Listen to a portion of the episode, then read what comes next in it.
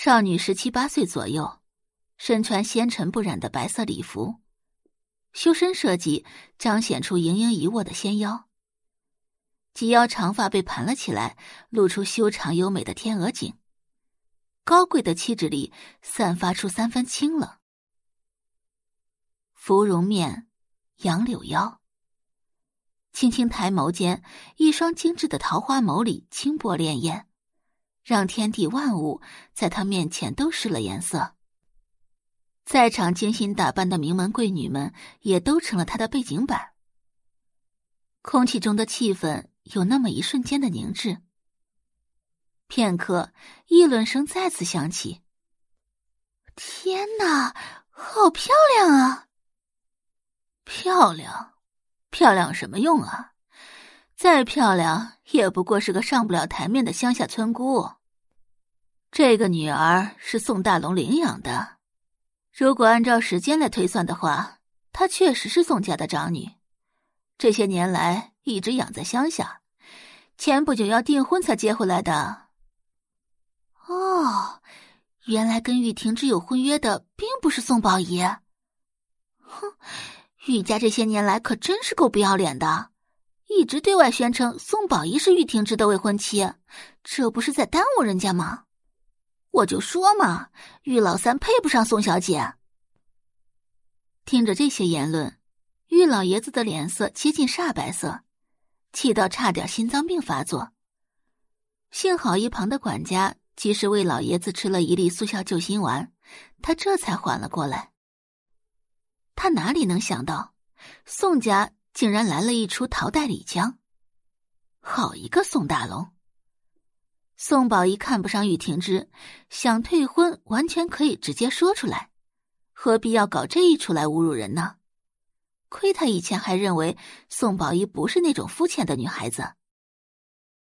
边上的玉婷叶和玉婷元两兄弟相互对视一眼，兄弟二人皆从对方眼底看到了看好戏的神色，连救心丸都吃上了，看来老爷子真的是气得不轻。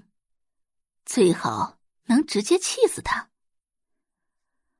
老爷子身边坐着玉志红和方明慧两口子，两人的脸色也都非常难看，同时也很担心。宋家人不讲信义，临时换人，这让玉婷知该如何下台？玉志红直接从椅子上站起来，忍不住要去找宋大龙讨个说法。哎，志红，你等一下。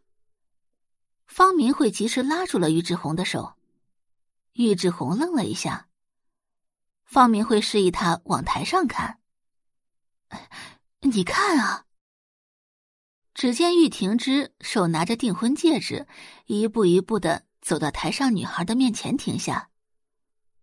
他语调低沉的开了口，是很好听的声线，悦耳且富有磁性。宋小姐你好，我是玉婷之。宋画微微抬眸，便掉进一双深邃的眸子中。男人生了一张极好的皮相，狭长的丹凤眼微微上挑着，剑眉微挑间含着淡淡的笑意。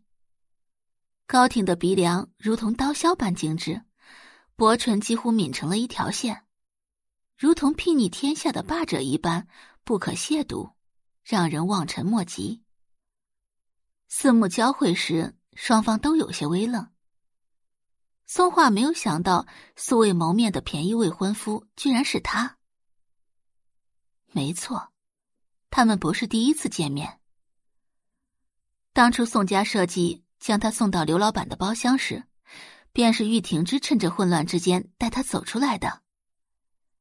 匆匆一别之后，宋画连姓名都没有来得及问，未曾想他就是玉婷之。这样的人，怎么看也不像传闻中的那个烂泥扶不上墙的废物。很快，宋画便反应过来，他莞尔一笑，握住玉婷之的手。宋先生，主持人在这个时候站了出来。现在，请二位交换订婚戒指。玉婷之将戒指盒打开，拿出戒指。红色的钻戒在灯光的照耀下闪出迷人的光芒。宋画伸出手，他的手修长白皙，软弱无骨，好看到让人窒息。戴上红色钻戒后，更显骨节修长，在红钻的映衬下，手指更是白到发光，让手控的人根本移不开眼睛。感谢您的收听，去运用商店下载 Patreon 运用城市，在首页搜索海量有声书，或点击下方链接听更多小说等内容。